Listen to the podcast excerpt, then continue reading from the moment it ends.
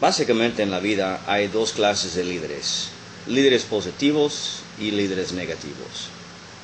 Los líderes negativos por lo regular son gente que siempre tiene un pretexto de no cumplir algo, siempre tiene una excusa o siempre tiene una manera de andar o de expresarse de forma muy negativa o muy de crítica. Y a su vez los líderes de excelencia, que son líderes positivos, que siempre, siempre ven lo mejor en los demás, siempre quieren añadir valor a los demás y siempre tienen una manera positiva para pensar, ver cosas que los demás no están viendo.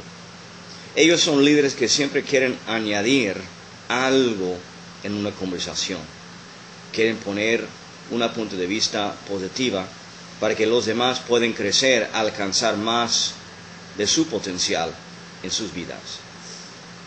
La pregunta de hoy es, ¿qué clase de líder soy yo?